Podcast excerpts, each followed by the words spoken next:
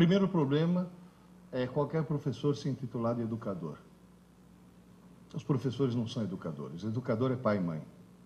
Tá certo? Educação é uma coisa que o cara recebe em casa e não, e não na escola. Apesar de que hoje em dia no Brasil está se tentando terceirizar paternidade e maternidade. É o que acontece. É, fora a pós-graduação da PUC, eu dou aula atualmente, faz tempo, no ângulo, cursinho. O que, que é um cursinho? Alguém sabe? Não. O cursinho é a evidência cabal de que o sistema educacional brasileiro não presta. Que se prestasse, não existiria o, o cursinho. Esse que é o grande problema. Dizer, mas a situação é realmente tão catastrófica assim? Olha, eu comecei a dar aula com 18 anos. Eu tenho 63. Quando completei 60, fiquei muito feliz, porque descobri que o Estatuto do Idoso prevalece sobre o da criança e do adolescente. Agora eu posso bater nos alunos, que é um sonho que eu acalentei durante toda a minha carreira. Uh, mas, na realidade, desde os 18 anos até hoje, uh, só no cursinho eu já tive 99.200 alunos. Uh, alguém aqui foi meu aluno? Não. O Lércio foi. Um dos diretores de vocês. Na realidade, o que, que eu notei nesse tempo todo? Uma coisa óbvia. Que foi, acabou sendo evidenciada e documentada em 2003. No ano de 2003, vocês vão dizer, professor, por que, que o senhor usa um quadro e não um computador? Porque eu trabalho com computadores desde 1961. O primeiro computador que eu programei foi em 1961. Não era nem digital, era analógico. Em 1967, eu usava um dos três computadores que existiam no Brasil, na USP. Eu escrevi 14 livros de informática. Eu faço até hoje um programa na Rádio Eldorado para tirar dúvidas de informática. Por isso que eu não uso o computador. Agora, exatamente por isso. Em 2003, foi feito um exame chamado PISA. Uh, Para quem não está familiarizado, esse exame é um exame muito parecido com o Enem. É um exame que não mede conhecimentos, mede competências. Mede se o aluno sabe interpretar um texto, se sabe entender um gráfico, se tem raciocínio lógico, se tem raciocínio matemático participaram 41 países. O Brasil foi um dos convidados. O Brasil e olha, os alunos escolhidos segundo o mesmo critério atuarial com a qual se escolhe, por exemplo, o pool de eleitores para fazer uma pesquisa eleitoral, para que seja bem significativo. Uh, desses 41 países, a melhor colocação do Brasil numa das competências foi quarto lugar, de trás para frente. Ou seja, a melhor colocação que nós tivemos foi ante, ante, penúltimo. Na maioria das competências nós somos penúltimos. Agora, em matemática não, fomos os últimos mesmo. Ou seja, senhoras e senhores, eu falo isso faz tempo, mas agora está documentado. O Brasil é o pior, se não o pior, um dos piores sistemas educacionais do mundo. Do mundo. Se os filhos estão na escola, a escola está no Brasil? Tá, então é péssimo. Não, qualquer escola. Não, mas o colega. Não, não, qualquer escola. Porque eu lá no cursinho, eu recebo alunos que vêm das melhores escolas de São Paulo. Lá no cursinho, eu recebo alunos que vêm de escola que quando o filho nasce, o pai corre antes na escola fazer reserva de matrícula, depois vai no cartório registrar o filho. Para ter certeza que ele possa se matricular o privilégio de estudar naquela escola. Aí o cara chega na minha mão. Não presta. Por quê? A escola tem maus professores? Não, são ótimos. A escola tem má vontade? Não, é excelente. A escola não é profissional? É profissionalíssima, seríssima. Então qual é o problema? O modelo está errado. O paradigma educacional brasileiro está completamente equivocado. Só para vocês terem uma ideia, se você fizer um teste de QI e tentar determinar o número de pessoas que tem um. Você arrumou canetas mais grossas porque na televisão não aparecem as finas. Eu só queria ter certeza de uma coisa: elas apagam. Tá bom. Deixa eu me reequipar aqui.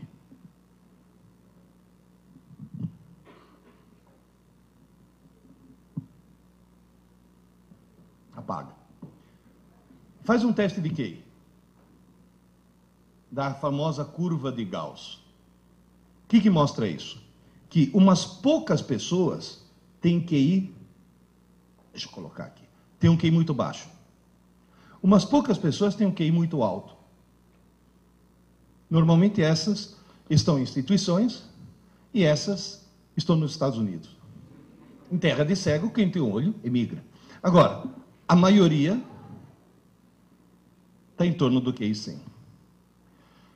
Foi feito um teste de QI na população inglesa. QI médio dos ingleses é 100. Tradução: os ingleses são normais. Foi feito um teste de QI na população do Japão. QI médio: 113. Muito acima da média. E vocês dois, por favor, tirem esse sorriso dos lábios, que é só japonês do Japão, viu? Que, que... Os dois tá... Agora, foi feito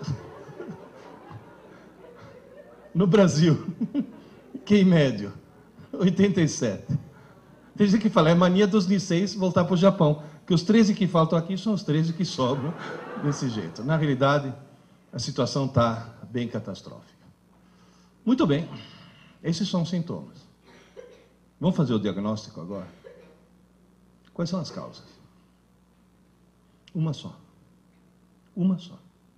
No Brasil, se estabeleceu uma cultura distorcida. Aluno brasileiro, seja do fundamental, do médio, da graduação, da pós-graduação, do MBA, aluno brasileiro estuda para a prova. Ele não estuda para aprender. Ele estuda para tirar nota. Esse é o único problema. Vou dizer, mas espera aí.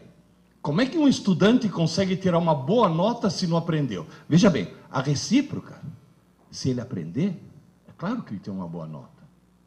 Mas no Brasil as pessoas conseguem tirar boas notas sem aprender. Esse é o único problema. Como é que alguém consegue tirar uma boa nota sem aprender? E sem colar. Porque cola é inadmissível. Se seu filho está numa escola que ao pegar um aluno colando, tira a prova e dá zero, a escola não presta. Porque se pegar um aluno colando, tem que expulsar da escola, não dá zero. O cara quebrou um código de honra. Se você deixar uma criança desse tamanho colar, quando crescer, vira o quê? Ministro.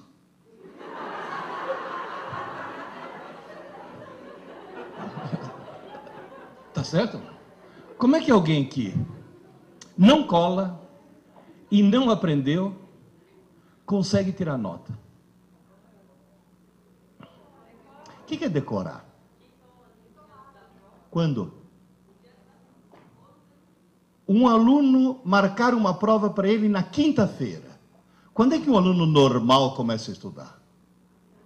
Não, na quarta não é normal. Na quarta é alguém que tem visão a longo prazo. O chamado aluno lungimirante, o que planeja o futuro. Mãe, me acorda meia hora mais cedo. Vocês percebem o problema? Vocês entendem o problema? Agora, alguém poderia me dizer por que, que todo mundo, estou incluindo aí gente, desde os pequenos, desde a quinta série até pós-graduação, até doutorado. Eu falei quinta série, porque até a quarta série eles são seres humanos. É na, não, é na quinta série que começa o problema. É na quinta série que um pai ou uma mãe porque, gente, o problema é cultural, o problema não é a escola que está errada, o problema não é a família que está errada, o problema não são os alunos que estão errados, o problema é que está todo mundo errado. É cultural. Na quinta série, eu já vi mãe falar: Filho, desliga essa TV, menino vai estudar, você tem prova amanhã. Essa mãe acha que está ajudando o filho, essa mãe está cometendo um crime hediondo. Essa mulher devia ser presa sem direito à fiança. Essa desgraçada está arruinando a vida do filho. É. Vai estudar porque você tem prova amanhã. Por que, que as pessoas estudam mais em cima da hora possível? Não dá tempo de esquecer.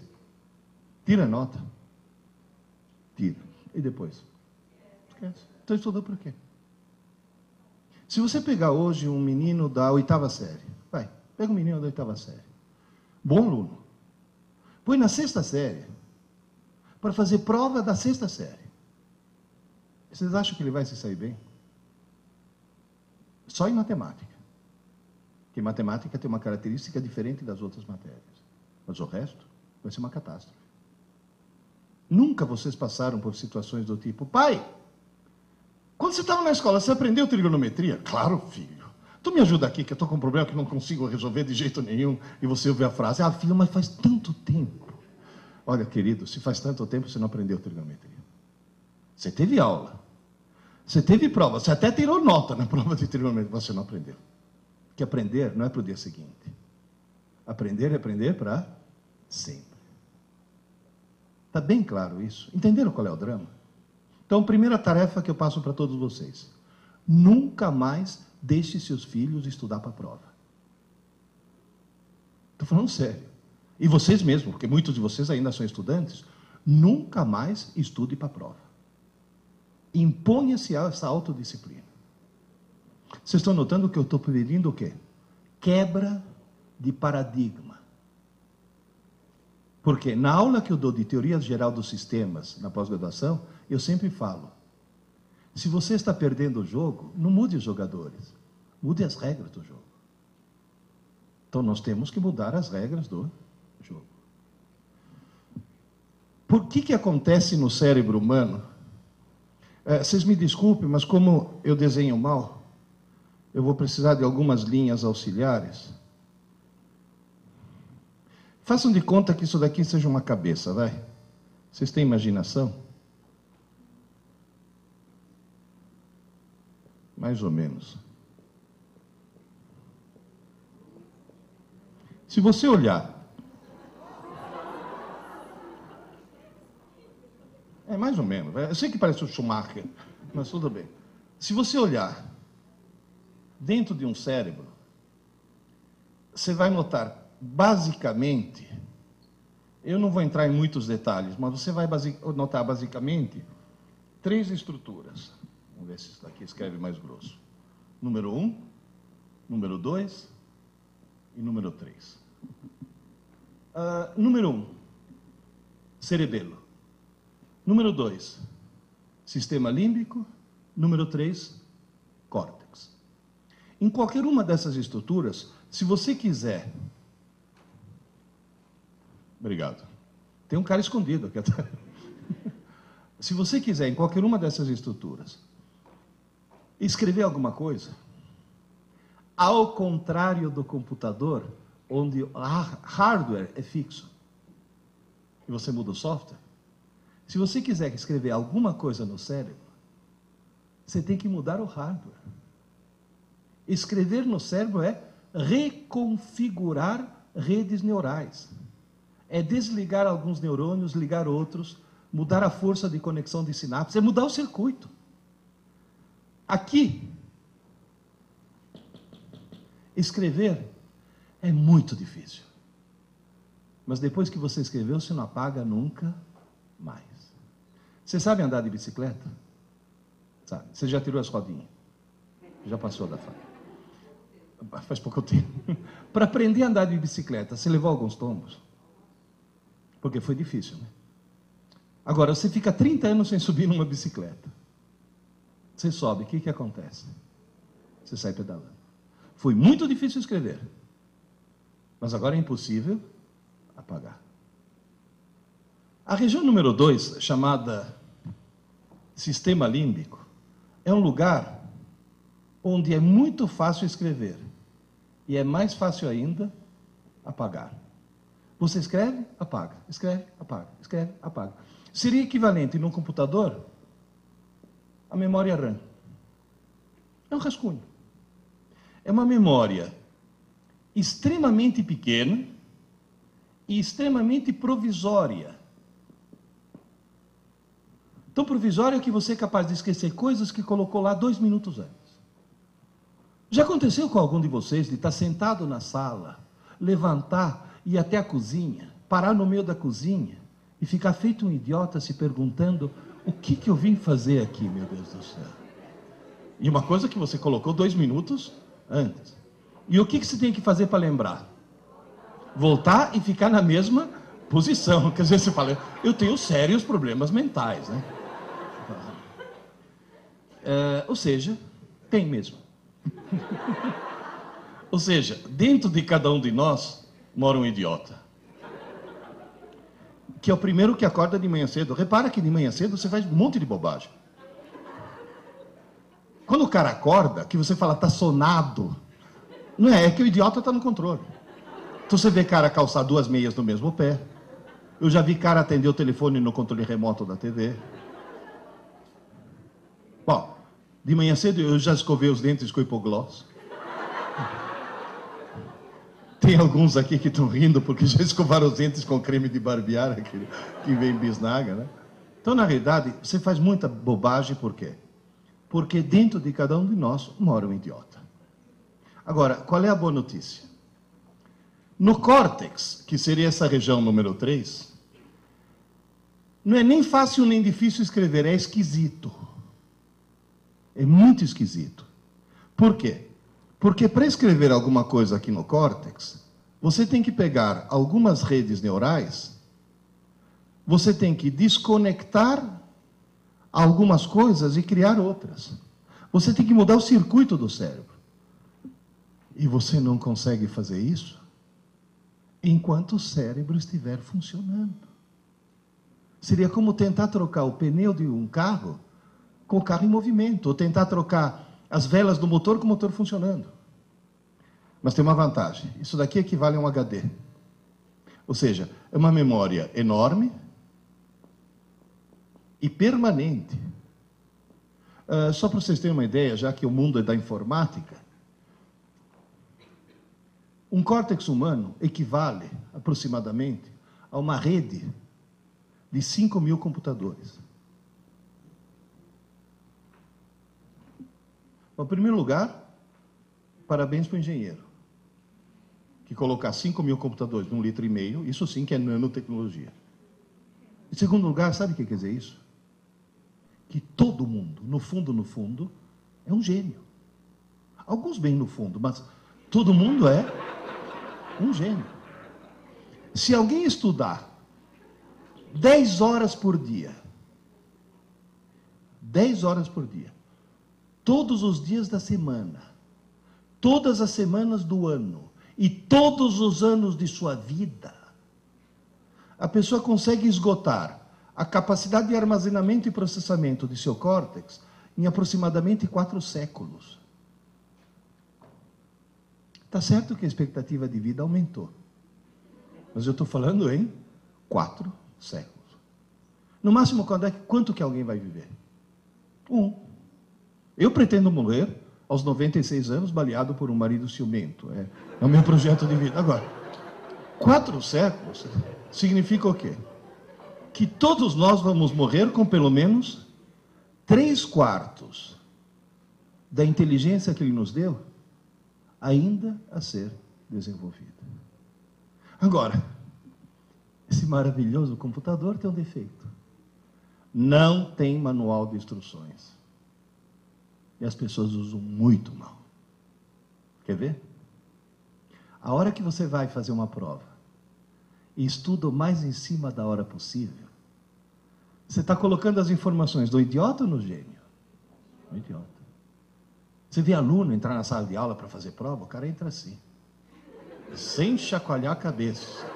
Se você chamar o cara e falar, ô Zé, que foi? Pronto, agora embaralhou tudo, agora vou ter que estudar de novo.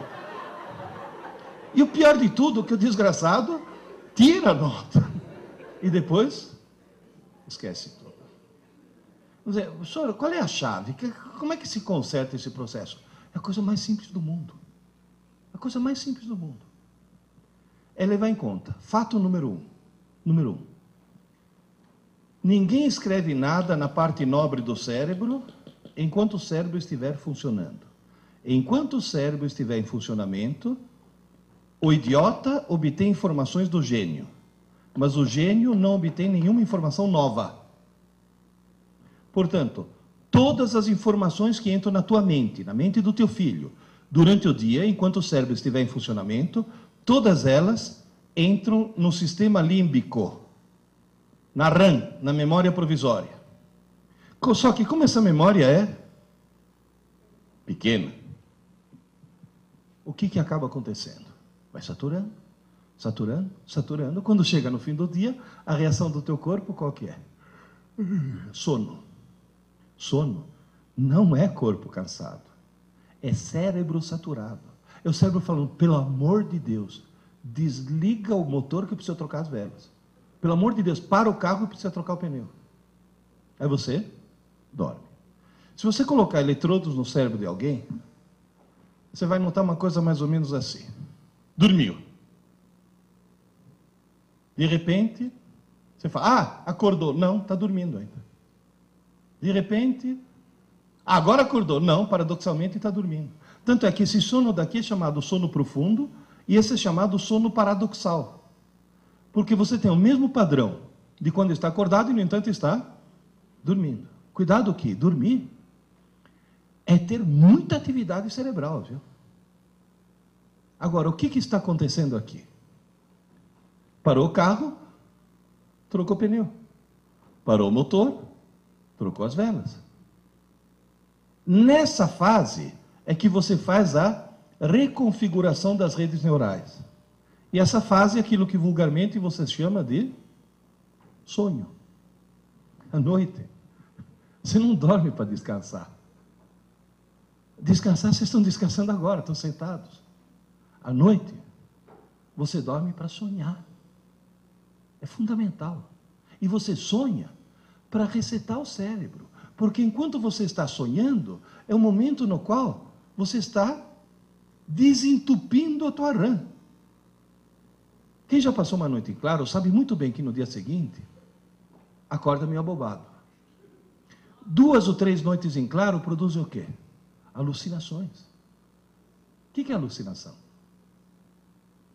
É sonhar de olhos abertos. Tamanha necessidade do cérebro de sonhar. O pessoal de direitos humanos que está criticando os americanos lá em Guantánamo foram visitar, os presos estão intactos. Ninguém tocou neles e eles sofreram. O pior tipo de tortura que alguém pode ter privação do sono. Mas o que faz falta no sono não é o sono em si, é o sonho. Você sabe que falta de sonho pode enlouquecer, pode provocar danos permanentes. E durante esse processo, o que acontece? Você vai dizer, e o conteúdo do que estava aqui? Uma parte vai para o lixo. E não é como no Windows que antes pergunta, você tem certeza? É direto. E o ponto-chave é esse. Se durante o dia foram abertas algumas portas, cuidado, não foi escrito nada, mas foram abertas as portas. Alguma coisa vem aqui, e isso você não esquece nunca mais. Repito, nunca mais. Agora, isso você pode dizer, isso eu aprendi. Porque daqui a 20 anos está lá ainda. Isso daqui, nunca mais. Até aqui está claro? Professor, o que, que o senhor aprendeu com os seus quase 100 mil alunos? Duas coisas. Primeiro, que um idiota, no meio de idiotas, pensa que é normal. Portanto, no Brasil, a coisa mais perigosa que existe é falar, mas todo mundo é assim. Cuidado. Eu gostaria muito que para seus filhos sobreviver nesse século que vem aí, que vocês conseguissem transformar seus filhos em exceção e não em regra. Segunda coisa que eu aprendi. Na cabeça de um aluno normal, toda noite, toda noite, toda noite, o que, que vai para o lixo? As aulas. E o que, que vai para a memória permanente? As abobrinhas. Se seu filho tem uma aula de geografia fantástica, e no meio da aula, o professor de geografia contar uma piada, Depois de três meses, o que, que ele lembra da aula? Da piada. Isso não é um defeito. Isso é uma consequência, sabe do quê? Do fato de que quem decide o que vai para o lixo e o que vai para a memória permanente não é uma rotina racional, é uma rotina emocional. Moral da história. Vocês já notaram que tem matérias que as crianças aprendem e matérias que eles não aprendem? E você vai olhar as que eles aprendem, o professor é simpático, e aquelas não aprendem, o professor é antipático. Então não é a matéria em si, é a, é a carga emocional que é colocada em cima disso. Professor tem que ser simpático. Não tem aquele papo do professor. Não, porque eu ensino, mas eu, comigo nem mais. Não. O senhor não é professor.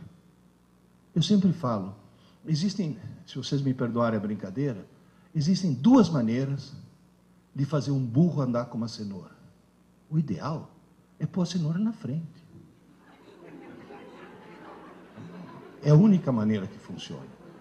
Agora, na realidade, como é que eu faço para que, em vez das aulas irem para o lixo, as aulas vão para a memória permanente? Eu não descobri nada. Quem descobriu isso sem querer, repito, sem querer, foram quatro engenheiros. Há 60 anos atrás, quatro engenheiros resolveram fundar um cursinho. Quatro engenheiros. Não tinha nenhuma pedagoga no processo.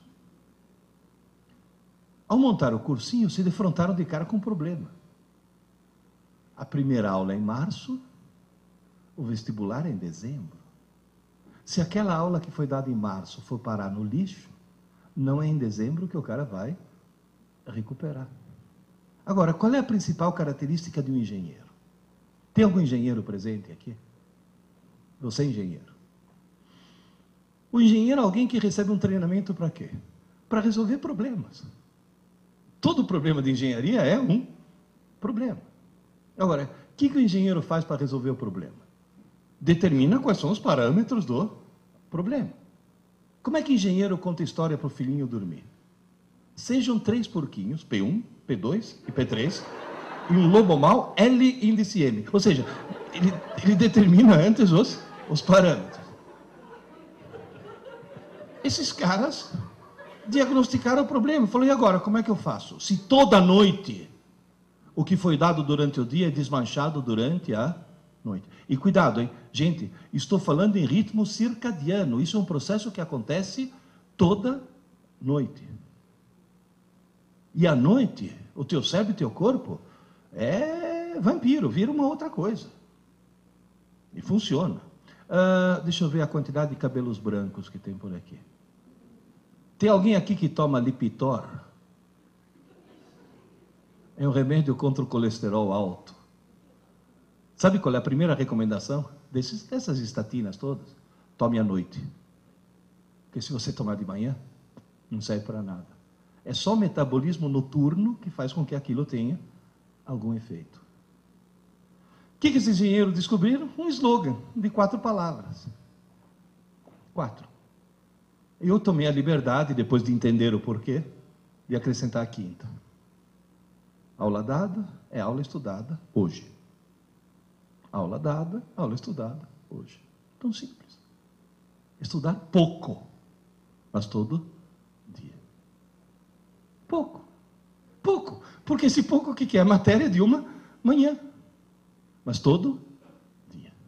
Aula dada, aula estudada hoje.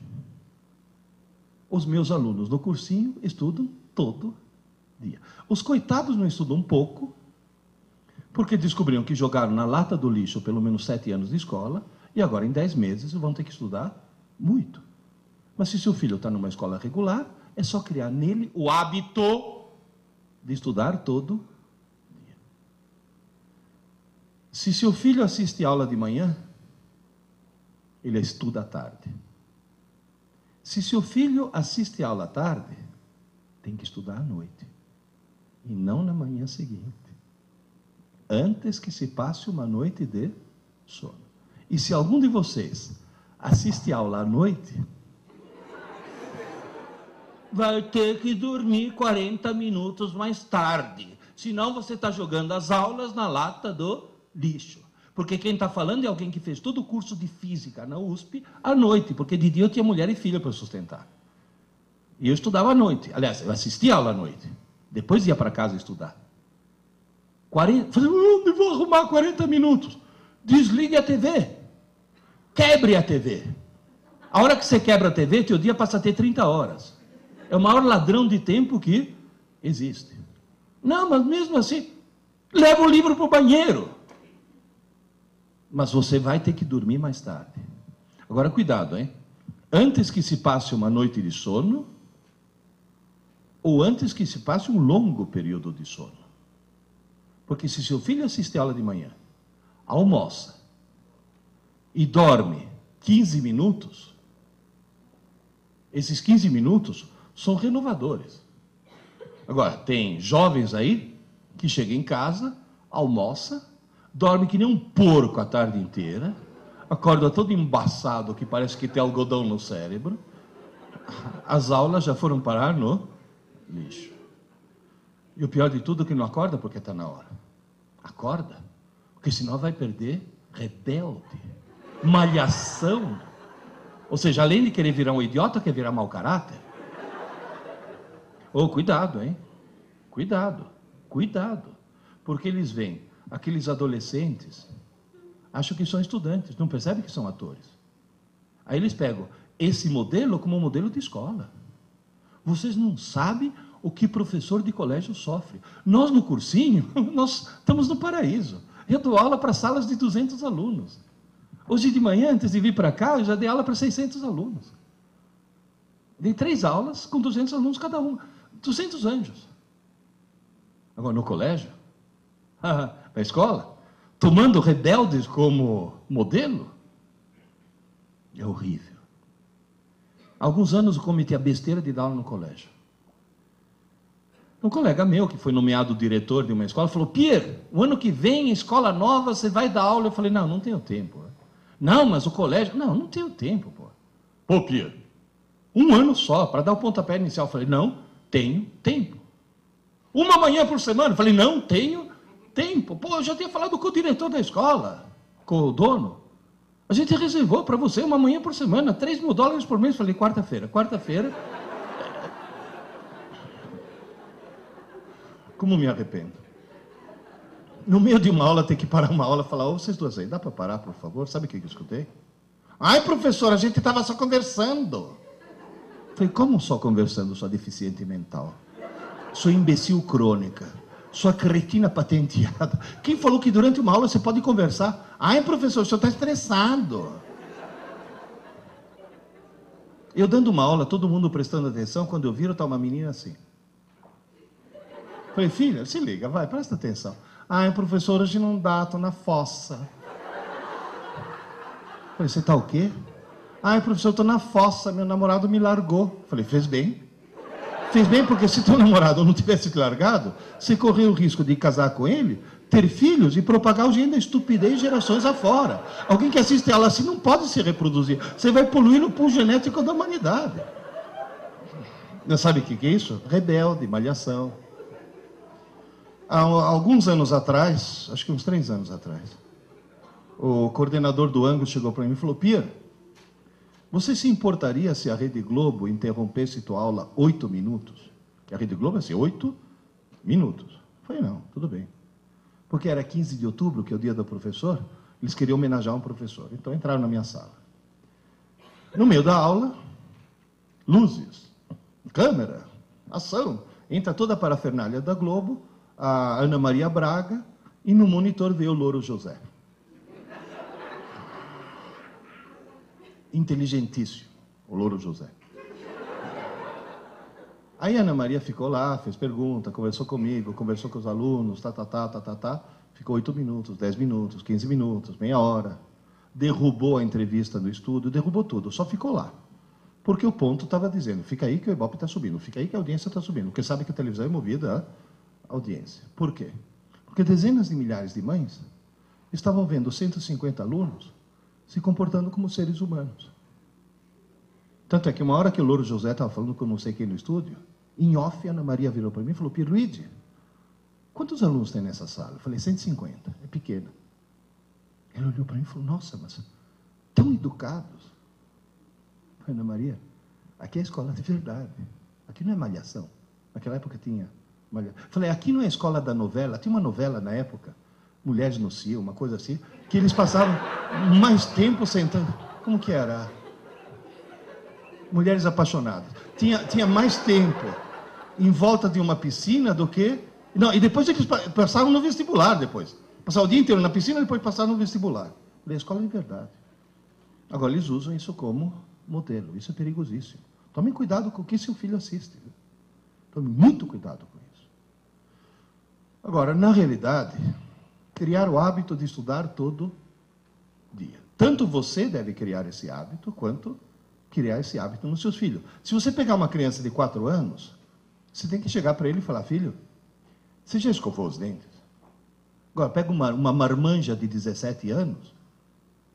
Não só você não precisa cutucar, como se faltar água em casa, ela vai na geladeira, pega água mineral na geladeira escova os dentes com água mineral, porque aquilo que era uma obrigação virou uma necessidade.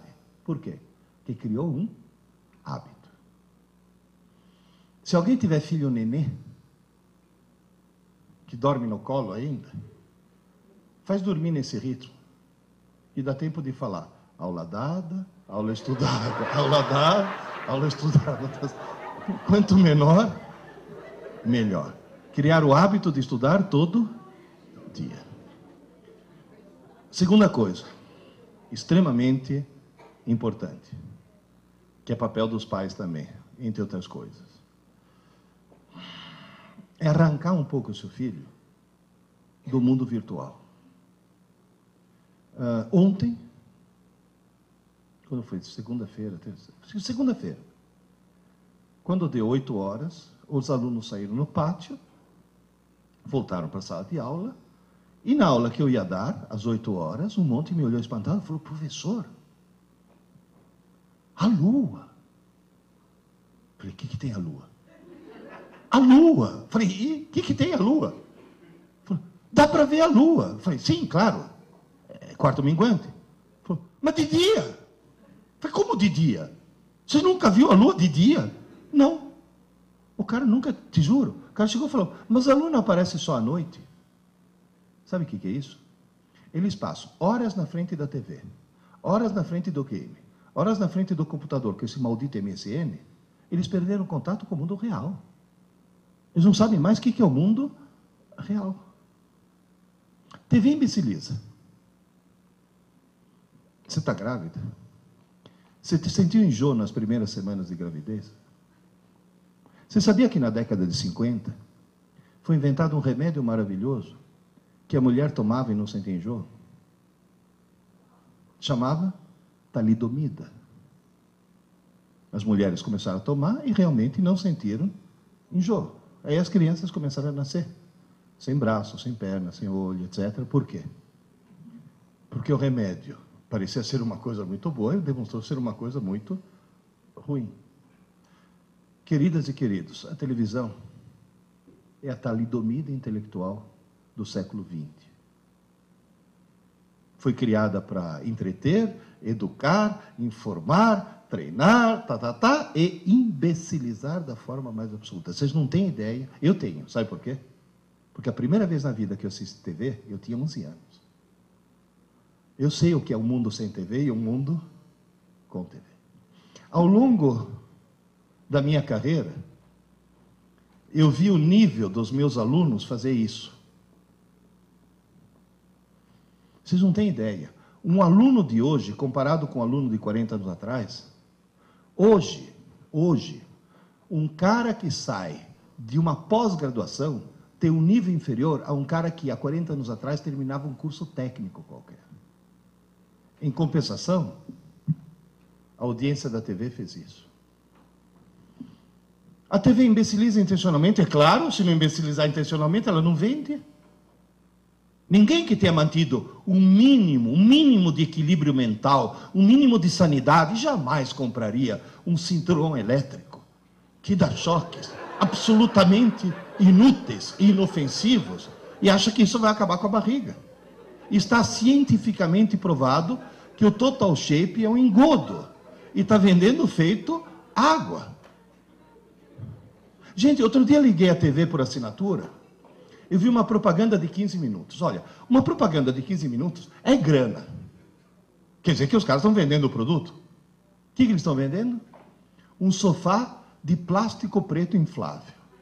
Agora eu pergunto, em nome de Deus, por que, que alguém, algum dia, vai querer um sofá de plástico preto inflável? De plástico. Quer dizer, se você sentar sem camisa e levantar, ele vem junto. Que gruda. Tem cara que fala, não, mas tem uma utilidade. Ah, eu vi na propaganda que se você está belo e sossegado no teu sofá e vem dois caminhões assassinos tentar te espremer, a propaganda mostra que o sofá aguenta dois caminhões. Que cá entre nós, é uma coisa que pode acontecer com qualquer um. Você está belo e sossegado, vem os dois caminhões assassinos, mas você está salvo. Por quê? Porque tem o sofá de plástico preto inflável. Olha o surrealismo da coisa. Dá para tomar consciência? Outro, outro dia não, já faz alguns anos, me deu uma crise de azia. No meio da noite, levantei, tomei um antiácido, fui assistir TV na sala para ver se dava sono de novo, de madrugada, caí num filme surrealista. Sabe aqueles filmes semi-pornô? Não sei se já viram que é. O enredo é mais ou menos assim: está chovendo, tira o sutiã. Quer dizer, não tem, uma coisa não tem nada a ver com a outra. Aí veio a propaganda. Gente, uma propaganda de 10 minutos, ou seja, uma grana preta. Eu não entendi o que estavam me vendendo. Eu vi na minha frente uma senhora loira de meia idade, fantasiada de toureiro, com uma roupa de lamê dourado, toda cheia de lantejoula, parecia uma drag queen. Essa senhora falando em espanhol, eu falo espanhol, eu não entendi o que ela estava me vendendo. Aí lá pelas tantas, ela senta num trono, no meio de duas tochas acesas, encerra a propaganda olhando para mim e falou: ligue já, ligue já. Eu já falo, mas já? Por quê? O que, que essa senhora quer, meu Deus do céu? Aí eu fui investigar, fiquei curioso, né? E descobri que não é uma senhora, é um híbrido. Se você pegar Hebe Camargo e Calbi Peixoto e fizer a síntese, você obtém um tal de Walter Mercado, não sei se já ouviram falar, que é surrealista aquilo. Agora, o que é de estranhar não é ter uma coisa estranha na TV. Que coisa estranha tem na TV do mundo inteiro. Nos Estados Unidos, quanto mais estranho e mais pervertido, maior ibope. Lembra aquela charada? O que é o que é? Anda para trás, muda de cor e come criança. Michael Jackson. Ou seja, na realidade, quanto mais esquisito for, para televisão é melhor. Agora, Sabe o que é de estranhar? Esse tal de Walter Mercado, que já esteve no Brasil, depois foi para Colômbia, Venezuela, Argentina, agora está na Espanha. Ele fatura uma média de 240 milhões de dólares por ano. O que preocupa é que quando me fala liga já, as pessoas. Ué, o ano passado, a Rede Globo não conseguiu fazer com que 32 milhões de trouxas, pagando, ligassem para o paredão do Big Brother. Então me diz, a televisão imbeciliza ou não? Tem uma coisa que imbeciliza mais: game. Game. Vocês já entraram numa land house? Você já viu o que, que eles jogam? É assassinato. É assassinato o tempo todo. De repente, um não. Em vez de estar assassinando alguém, está de carrinho. Você fala, bom, esse pelo menos está aprendendo a dirigir. Que nada, está atropelando velhinhas. E se a velhinha tiver carrinho de nenê, tem um bônus. Ou seja, na realidade, é a violência eletrônica. Professor, tem alguma coisa que imbeciliza mais o jovem além da TV e do videogame? Tem. Computador mal usado. O famoso MSN. Eu sempre achei que MSN fosse, em primeiro lugar, perda de tempo. O cara está fazendo uma pesquisa, que é uma coisa ótima se fazer na TV. Ah, cuidado, hein, com uma coisa. Na TV não, no computador. Cuidado com uma coisa. Nunca deixe seu filho entregar um trabalho na escola impresso, hein? Sempre manuscrito. Porque eles entregam na base Ctrl V, Ctrl C, né? Copia, cola, copia, cola, enfim. Ele está fazendo uma pesquisa, de repente MSN, blim, blim. Você sabe quem ficou com quem na balada de sexta-noite? Aí pronto, perdeu. Segundo problema, ortografia. Eles não sabem mais escrever. Em vez de escrever você também não, ele, o cara escreve você também não. Não, e ele escreve você também não na redação da escola. Esse é o problema. Mas aí tem um problema mais grave, muito mais grave. Ah, um psiquiatra inglês do King's College de Londres, que é uma instituição médica respeitadíssima no mundo, uh, lidou com 100 mil jovens, fez teste em 100 mil jovens e descobriu o quê? Que fumar maconha abaixa o QI. E a gente sabe por quê. A maconha queima sinapses, portanto, ela queima a possibilidade de criar novos circuitos. Fumar maconha abaixa o QI. Usar MSN abaixa o dobro o rebaixamento de QI que os jovens estão tendo, pelo fato de se comunicar compulsivamente na internet, abaixa o QI o dobro do que se fumasse maconha. Agora, por favor, tome consciência disso.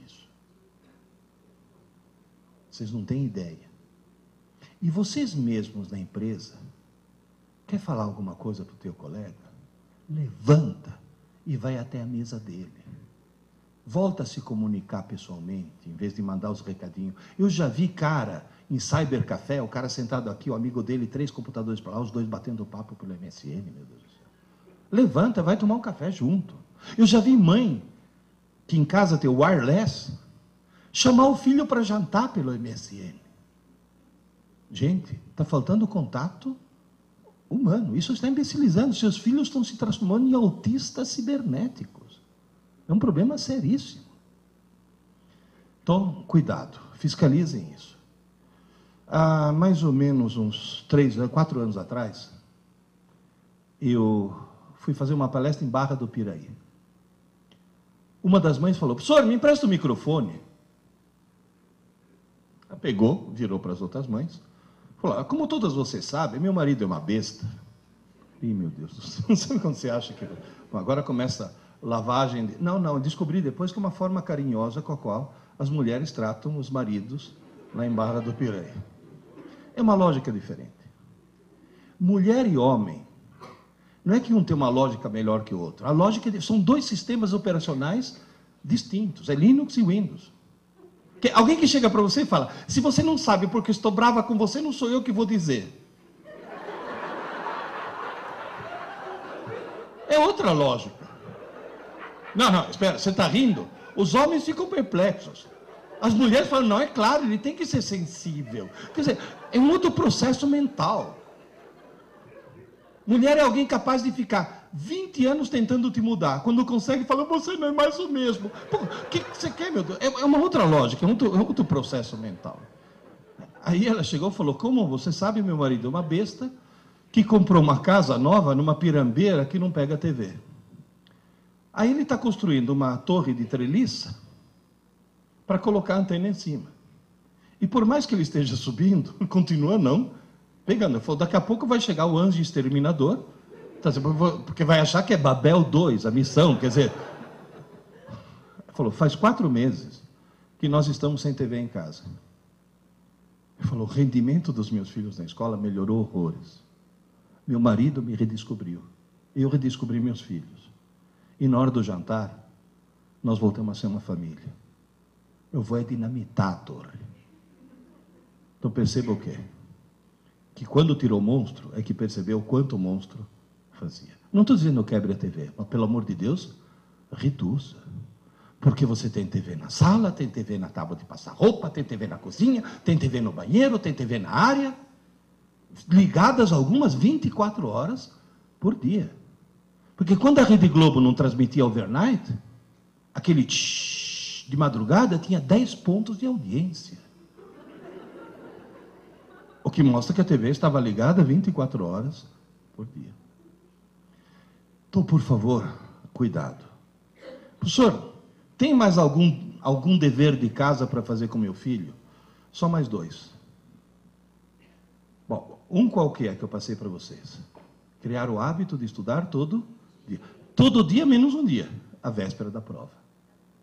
Que é exatamente o modelo oposto ao modelo atual. A outra tarefa, tente reduzir o mundo virtual dele. A outra tarefa que eu vou passar agora, tenham coragem de remar contra a correnteza. Porque a correnteza está arrastando todo mundo para um lado. E ele só vai se safar se for para o outro. Ai, mãe, você sem noção, todas as mães das minhas amigas deixam. Então você tem a coragem de dizer, sim, mas elas são as mães das tuas amigas. Eu que sou tua mãe, eu imponho isso. Tenham coragem disso. E por favor, lembre-se de uma coisa. Se você remar contra a correnteza e a escola remar contra a correnteza, ele vai se safar.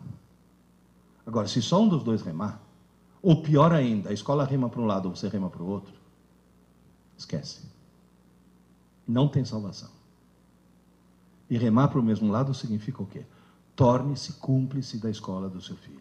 Não parceiro, cúmplice. É, nós podemos ir até que horas para não segurá-los muito? Uma e dez. Tem mais uma, uma tarefa para passar. Última tarefa. O grande problema da TV qual foi? Entre outras coisas. É muito mais fácil ligar a TV do que abrir um livro. Moral da história. A falta de leitura transformou toda uma geração em analfabetos funcionais. Hoje, meus alunos no cursinho sabem transformar letras em sons, mas não em ideias. Eles são analfabetos funcionais. A coisa está terrível. Isso é falta de leitura. E só lê muito quem lê por prazer. Então o que vocês têm que fazer é criar nos seus filhos o prazer de ler. Mas é como? Falei, fácil. Fácil não, difícil. Eu já passei por isso. Meu filho de 15 anos chegou para mim. Pai, estou preocupado, com lágrimas nos olhos. Falei, o que foi, filho? Aí eu descobri que não é que eu não gosto de ler. Eu odeio ler.